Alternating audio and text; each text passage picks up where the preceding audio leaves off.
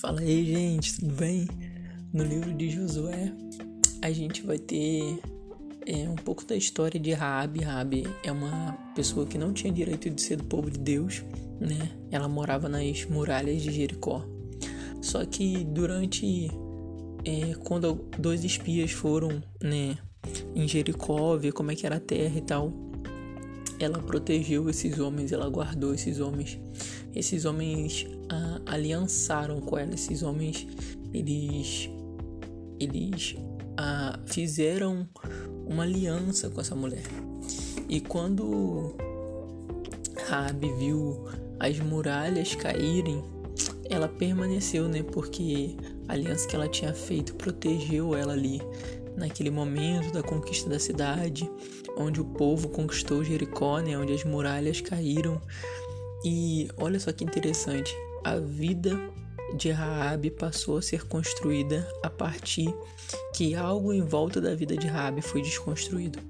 Quando as muralhas caíram diante dos olhos dela, os olhos dela se abriram para uma nova realidade.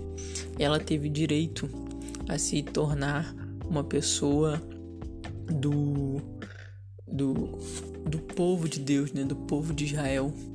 Então, olha só que interessante, uma atitude naquele momento que poderia ser um tanto quanto simples se tornou um tanto extraordinária depois de um tempo, porque quando toda a destruição veio em volta dela, a construção da vida dela começou.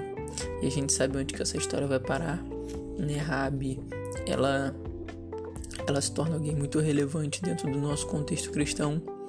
E eu quero dizer para você, não tenha medo de esconder preciosidades, não tenha medo de fazer aquilo que é certo, porque certamente existe coisas que vão acontecer, mas as certezas que nós fizemos, as escolhas certas que nós fizemos irão se manifestar com o tempo.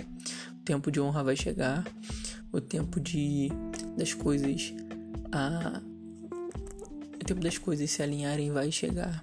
Porque ela, eu acredito que quando aqueles homens foram na casa dela falar, ah, você tá, você tá escondendo alguém, tá acontecendo alguma coisa aí, ela deve ter ficado um pouco receosa, mas ela tinha uma convicção, né? E essa convicção gerou a liberdade e uma nova vida para ela. Que a gente seja como ela nesse quesito. Que a gente veja tudo de desconstruir ao nosso redor para que a gente possa construir uma nova vida, uma nova realidade em Deus, no povo de Deus, na vida de Deus e naquilo que Ele deseja para nós.